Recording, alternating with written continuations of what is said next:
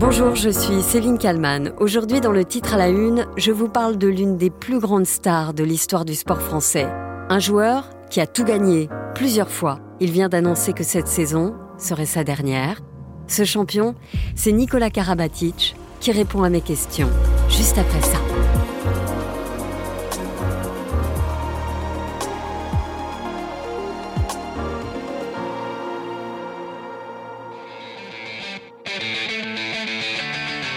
Vous le savez si vous avez l'habitude d'écouter le titre à la une des portraits de sportifs, j'en ai déjà réalisé beaucoup. Mais pour la première fois, j'ai un peu peur d'oublier des titres ou des médailles si je commence à lister le palmarès de Nicolas Karabatic, tant celui-ci est XXL. Allez, je vais quand même essayer. En club, trois Ligues des Champions, de nombreux titres de champion dans les différents championnats où il a pu jouer. Oui, je sais, je répète beaucoup champion, et ce n'est pas fini, pardonnez-moi pour les répétitions. En équipe de France, quatre fois champion du monde, trois fois champion d'Europe, trois fois champion olympique. Et encore, je ne parle que des médailles d'or. Désigné meilleur joueur du monde en 2007, 2014 et 2016 par la Fédération internationale de handball. Nicolas Karabatic a l'un des plus beaux palmarès de l'histoire du sport français. 4, 3, 2, 1, champion olympique. On est champion olympique. Les revenants. Appelez-les les revenants désormais. Après 2008, après 2012 C'est énorme. C'est énorme. la France replante son drapeau sur le toit de l'Olympe. Que c'est bon. Le handball français est immense. C'est énorme, c'est énorme. Champion. La finale des JO de Tokyo 2020 la France s'impose face au Danemark dans les dernières secondes. Nicolas Karabatic aujourd'hui a 39 ans. Il en aura 40 le 11 avril 2024, l'année des JO à Paris. Peut-être l'année d'une dernière médaille en or avec la France. En toute sérénité, ce monstre du sport français a écrit à ceux qui le suivent depuis toujours, à ceux qui le soutiennent depuis le début, à ceux qui le respectent et qui l'aiment. Voici ce qu'il a écrit. La vie nous offre parfois de beaux cadeaux, comme celui de terminer quelque chose là où tout a commencé. Pour sa 22e et dernière année professionnelle, Nicolas Karabatic porte les couleurs du Paris Saint-Germain. Et c'est donc avec ce club qu'il a démarré cette saison à Frontignan, le club de son enfance. C'est sur le parquet de cette salle, il y a 32 ans, entraîné par papa, avec Luca, mon frère, toujours à mes côtés, et maman à me soutenir inconditionnellement, que ma passion pour le handball et la compétition est née.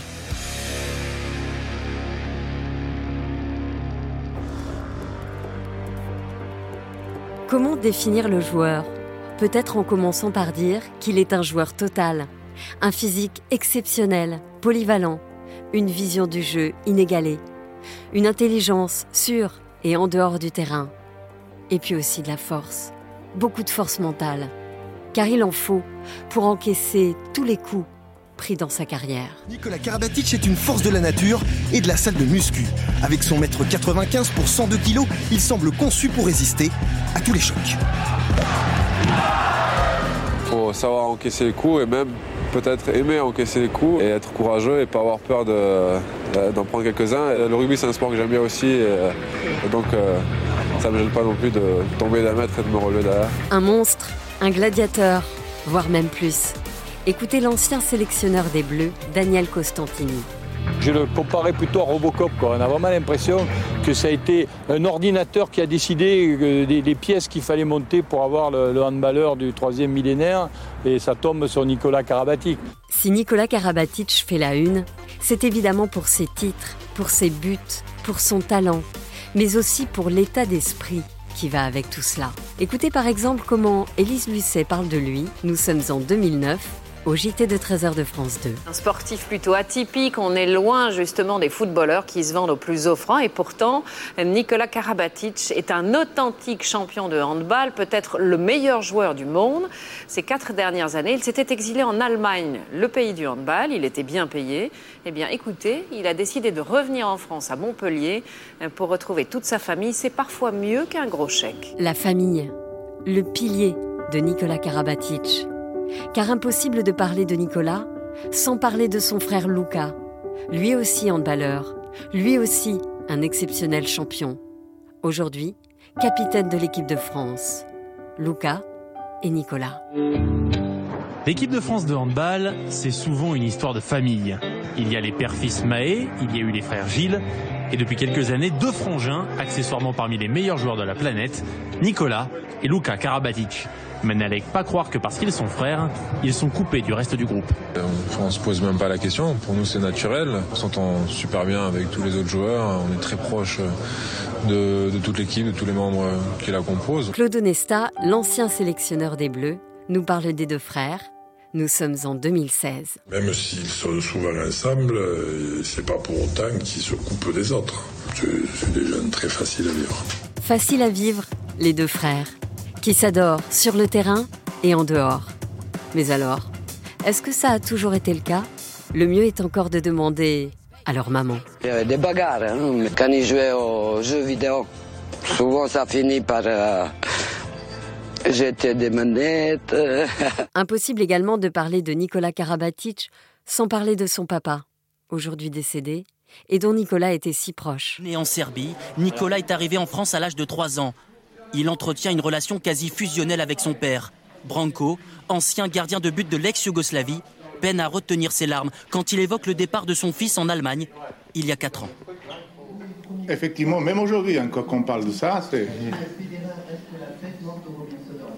C'est vrai, c'était pas, c'était pas facile euh, de le laisser partir.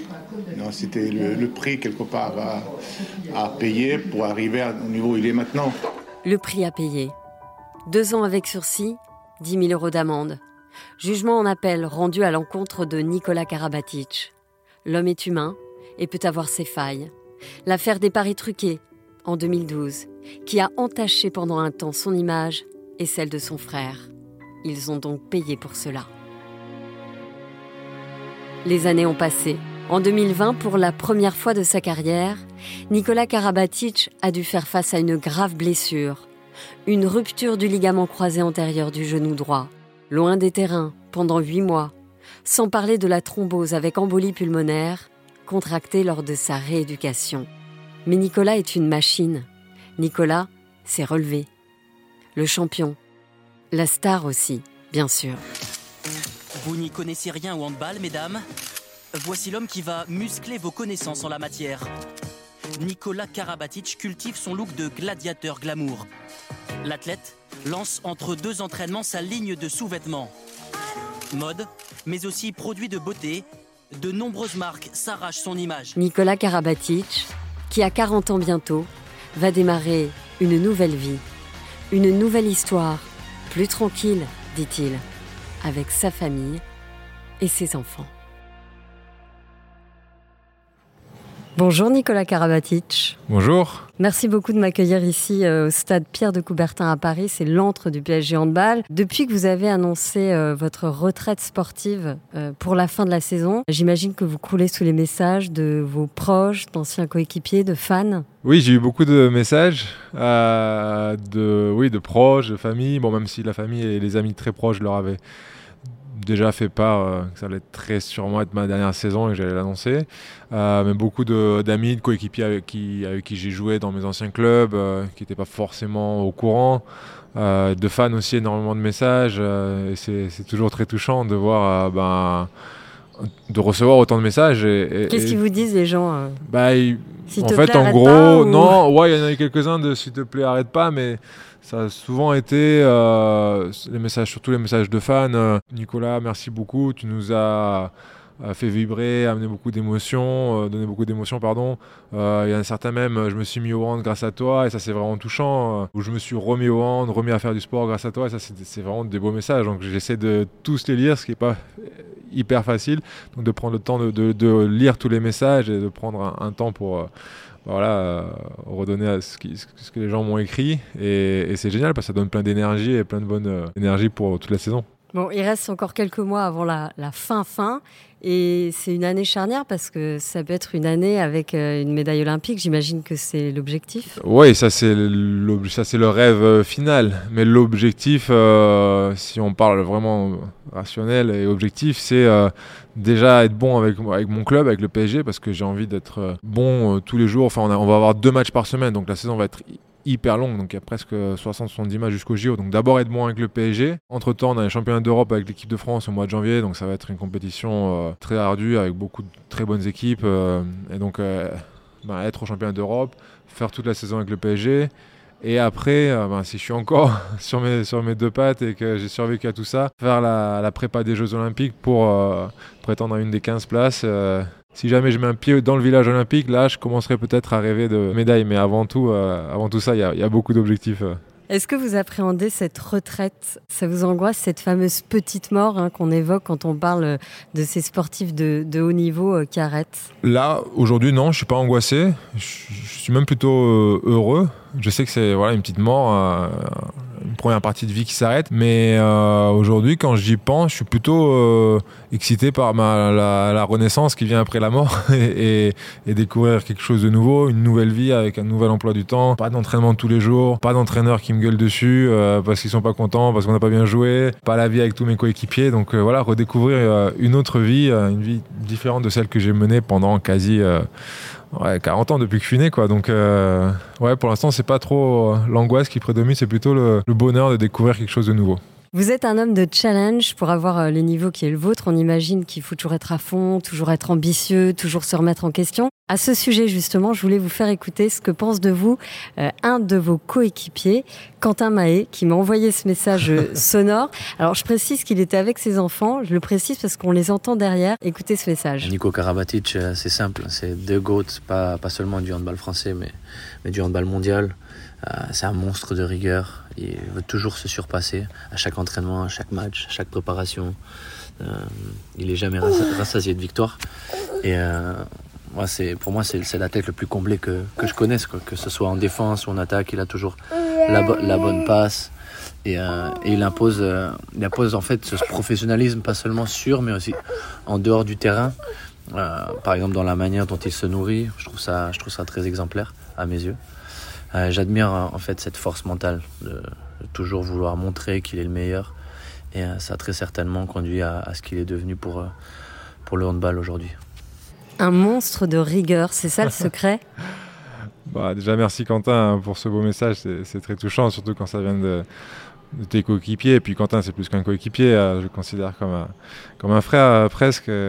Donc, bah, c'est toujours dur de, de, rebondir sur des paroles comme ça. Mais euh, rigueur, euh, oui, il, faut de la discipline, euh, de l'autodiscipline et du management intérieur, en fait, si on veut atteindre ses rêves et, quand, quand, ses rêves sont hyper hauts depuis tout petit. moi, depuis que j'ai 10 ans, la barre que je me suis fixée, c'est être en équipe de France et être un jour meilleur joueur au monde. Et c'est pas pour fanfaronner, c'était quelque chose à l'intérieur de, moi-même que j'avais au, plus profond et que je voulais atteindre. Et, et, je savais que pour atteindre tout ça, ben, il fallait une autodiscipline. C'est bah, des heures déjà à, 10-12 ans, des heures de match regarder à la télé pour euh, derrière reproduire ce que faisaient euh, mes idoles, bah, essayer de le faire sur le terrain, s'entraîner. Je m'entraînais avec toutes les catégories, avec mon père. Je partais euh, les week-ends voir des matchs de N2, N3. Je jouais avec toutes les catégories. Je m'entraînais. J'ai très vite compris aussi que le travail physique, donc tout ce qui était euh, la course, la musculation, les étirements, ben, ça allait m'amener à, mon rêve. Donc je me suis mis à faire ça aussi, euh, voilà, tout petit, euh, et aussi à aimer. la, manière de manger, c'est ce qu'il dit, la manière dont il se nourrit. Qu'est-ce que vous mangez, Nicolas Karabatic? Non, c'est pas. En fait, c'est plus ouais. En gros, j'ai un peu, j'ai cherché après avec l'âge aussi à toujours m'améliorer. En fait, c'est ça, c'est ça aussi la vie. Mais la vie de sportif de haut niveau, c'est encore, c'est vraiment chercher tout le temps à s'améliorer chaque année, même quand on est au, sommet, trouver des, voilà, des manières d'aller encore plus loin.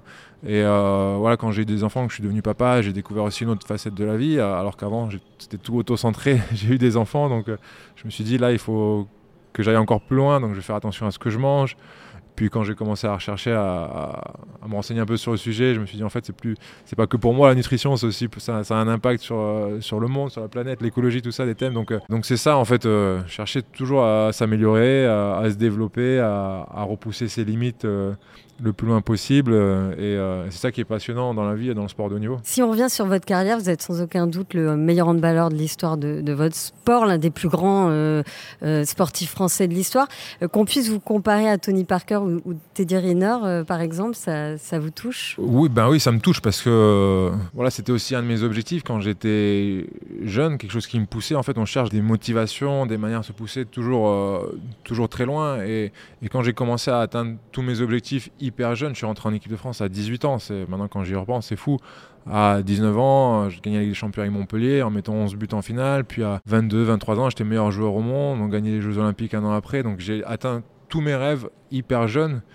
Et, après, je me suis dit, ben, je fais quoi en fait? Ben, En fait, je me suis même pas posé la question. C'est, je vais plus loin, je j'essaie de marquer l'histoire de mon sport, mais euh, j'essaie aussi de me comparer aux autres sportifs euh, euh, français et de voir comment je me situe par rapport à eux. Donc, j'ai toujours cherché de voir Tony Parker réussir. J'étais super heureux pour lui, mais ça me poussait moi aussi à, élever mon niveau, à me dire, ah, je veux faire partie de cette case de, de sportifs qui ont réussi, qui ont maîtrisé leur sujet de A à Z. Et, et, c'est sûr qu'aujourd'hui, euh, quand j'entends mon nom euh, faire partie euh, voilà, de, ce groupe de sportifs-là, c'est très flatteur. Mais, mais c'était l'objectif. L'objectif, en gros, c'était de...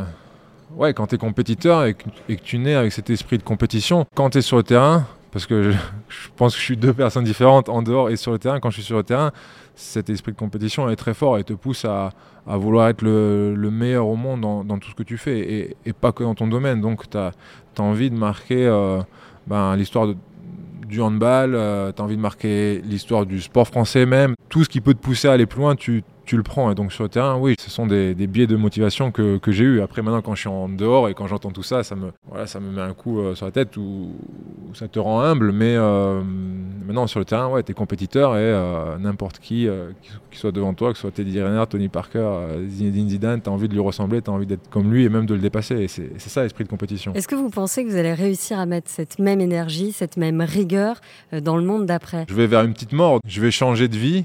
Et ce dont je me suis rendu compte aussi avec l'âge, euh, même si la passion pour le handball, pour ce que je fais est toujours là, et l'esprit de compétition aussi, quand je suis sur le terrain, je me suis rendu compte, quand je suis plus sur le terrain et que je commence à réfléchir un peu à ce que je fais, que l'esprit de compétition, euh, c'est bien de l'avoir quand on est sur le terrain, quand on est sportif, mais une, fois en dehors, euh, c'est pas bon en fait, euh, parce que l'esprit de compétition te pousse à être éternellement insatisfait, à être en compétition avec tout le monde, à être en compétition dans la rue, tu vas faire du vélo, tu vas être en compétition, tu vas vouloir dépasser une voiture, enfin voilà, c'est bref, c'est des mauvais exemples, mais l'esprit de compétition dans la vie de tous les jours est pas bon, et si on le pousse à son paroxysme, quand on regarde l'état du monde, c'est cet esprit de compétition, euh, on le voit aussi aujourd'hui avec cette masculinité toxique, voilà, c'est l'esprit de compétition qui nous pousse à, et, qui, n'est est pas très bon et je commence à m'en rendre compte.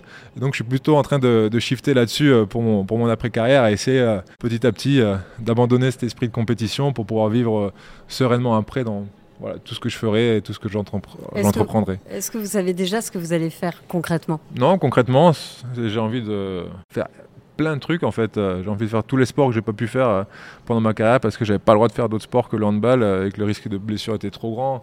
J'ai envie de faire du, ski, j'ai envie de faire du, sport de combat, du vélo, j'ai envie de conduire une moto, j'ai envie de, sauter en parachute, voilà, faire plein de trucs. J'ai aussi commencé à, investir par le biais d'une société qui s'appelle Teampact. On soutient des startups à impact positif, environnemental ou sociétal, et on apporte l'expérience des sportifs de haut niveau auprès des fondateurs, donc c'est quelque chose qui commence à me plaire aussi. J'ai commencé aussi à intervenir sur euh, Canal+, euh, sur des émissions euh, en parlant de sport, pas que de handball. Avec mon frère, on a, on a créé des stages de handball, donc on essaie de transmettre un peu, un peu toute la chance que nous, on a eu d'avoir un papa ancien handballeur de haut niveau, d'essayer d'aider les, les, les, jeunes handballeurs et les fans de sport. Donc plein d'expériences, plein de, plein de choses que je veux faire et j'ai pas envie de me cantonner à un truc être entraîneur ou quelque chose comme ça. Donc j'ai envie de goûter, de voir ce qui me plaît et après je me, je me déciderai. Je vais maintenant vous faire écouter une, une, archive. On est le 30 janvier 2011. La France remporte son quatrième titre mondial contre le Danemark. Ils méritent, ils méritent. Ils sont, ils sont très très très solides, très costauds. C'est un plaisir immense pour les parents de voir un enfant qui a cette capacité. J'aimerais bien être à leur place. Je suis très fière, c'est magnifique ce qu'ils ont fait. Toute l'équipe et moi comme une maman, bien sûr. Surtout Nicolas. Il était très très fort. La fierté de vos parents euh, ce jour-là, euh, ça aussi, euh, ça pousse à, devenir un champion En fait, pour moi, ça a été une de mes motivations profondes euh, dont j'avais pas conscience. Je savais, euh, je voulais réussir pour mes parents aussi et les rendre fiers, et notamment maman et papa. Mon papa qui a été, euh, qui était un ancien handballeur en, en ex-Yougoslavie, qui a participé aux Jeux de Moscou, qui est venu en France après jouer, entraîner. Et, donc mon papa c'était mon entraîneur, mon agent, enfin c'était mon idole, mon conseiller. Et maman euh, qui avait quitté euh, son job de médecin, elle venait d'avoir ses diplômes en, ex-Yougoslavie pour suivre papa euh, en France, donc abandonner tout ça, suivre, élever, la, élever ses enfants. Derrière, elle a retravaillé, mais elle a dû faire des, vendanges. Elle n'a pas pu travailler comme médecin parce qu'elle n'avait pas ses équivalences. Donc je pense que quelque, quelque part, ouais, cette motivation profonde, ça a été mes, mes, parents les rendre fiers, redonner ce que eux ont fait pour nous. Donc le sacrifice, euh, entendre mes parents fiers de moi, euh, c'était le plus beau cadeau que, que, je pouvais avoir. Vous parlez de sacrifice, je ne peux pas m'empêcher de penser aussi à votre femme, votre entourage, euh, pour qui aussi c'est finalement peut-être une vie de sacrifice, en tout cas euh, euh, être là pour les enfants quand vous, vous pouvez pas être là. Je rappelle que vous avez deux enfants plutôt en bas âge, je crois qu'ils sont encore petits. votre femme aussi, c'est un, un pilier de votre réussite. Bien évidemment, euh, Géraldine, c'est un, c'est plus qu'un pilier de ma réussite. Euh, c'est aussi une personne qui a su me faire euh, évoluer et sortir de un peu de cet état d'esprit du, sportif autocentré sur lui-même. M'a permis de m'ouvrir à, beaucoup de choses, à cultiver et à développer mon empathie. c'est vrai que je suis souvent bah, mis en avant dans les médias et, et, les sportifs sont souvent mis en avant, mais, mais les compagnes derrière euh, ont une vie assez, assez difficile. Elles ne sont pas mises en avant, le travail de l'ombre qui est fait.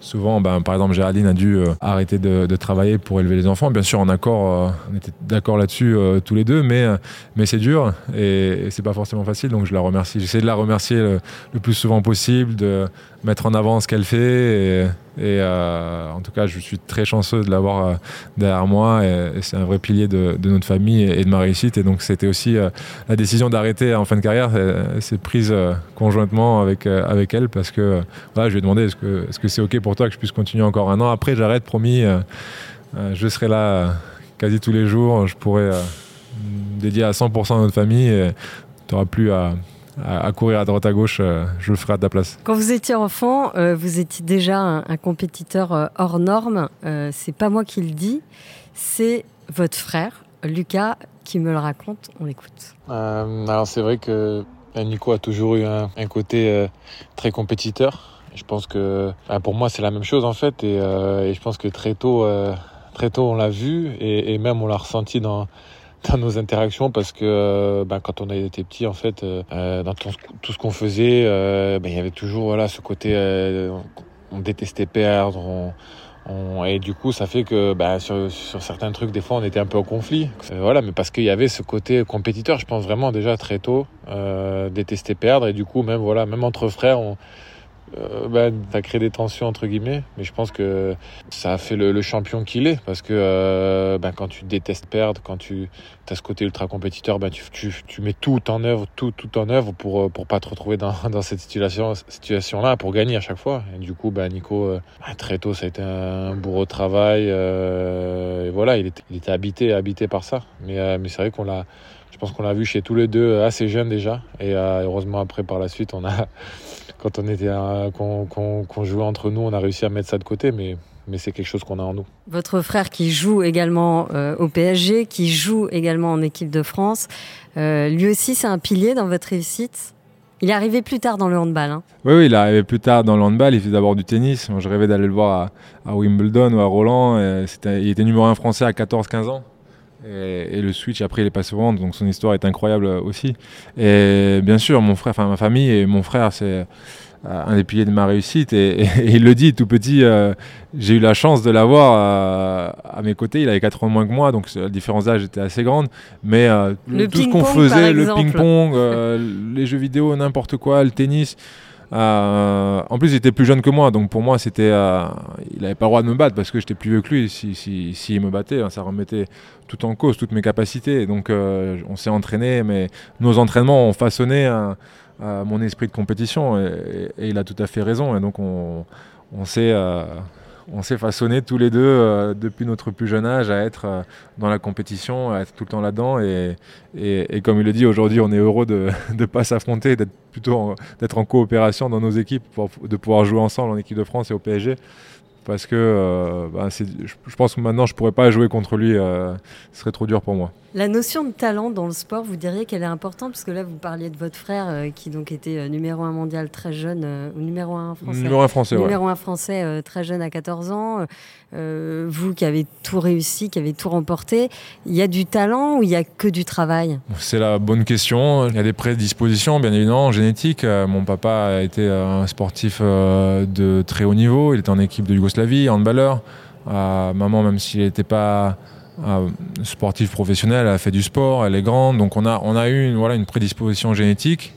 Après, notre talent, ça a été en fait de maximiser euh, cette prédisposition et de, de, nous donner à fond et, d'aller au bout de, nos possibilités qui étaient, qui étaient immenses en fait. Et, et on a eu la chance d'avoir un, papa et, une maman qui ont tout fait pour nous mettre au sport, qui nous ont accompagnés partout, à tous les matchs, tous les entraînements, qui étaient derrière nous. Euh, notre papa qui était aussi notre prof de sport à l'école, donc on a fait énormément de sport tout petit, les vacances, on, faisait plein de sports différents. Donc c'est vrai que le talent euh, est venu aussi du fait qu'on s'est beaucoup entraîné petit, on a fait plein de sports différents et, ça, plus les prédispositions génétiques, euh, je pense que on, a, dépassé le, rendu on a dépassé ce qui, était, ce qui pouvait être euh, euh, pressenti. C'est intéressant ça pour les enfants parce qu'ils voient toujours le paquet, euh, les enfants qui vous admirent. Ah, moi je veux être Nicolas Karabatic ou je veux être Kylian Mbappé.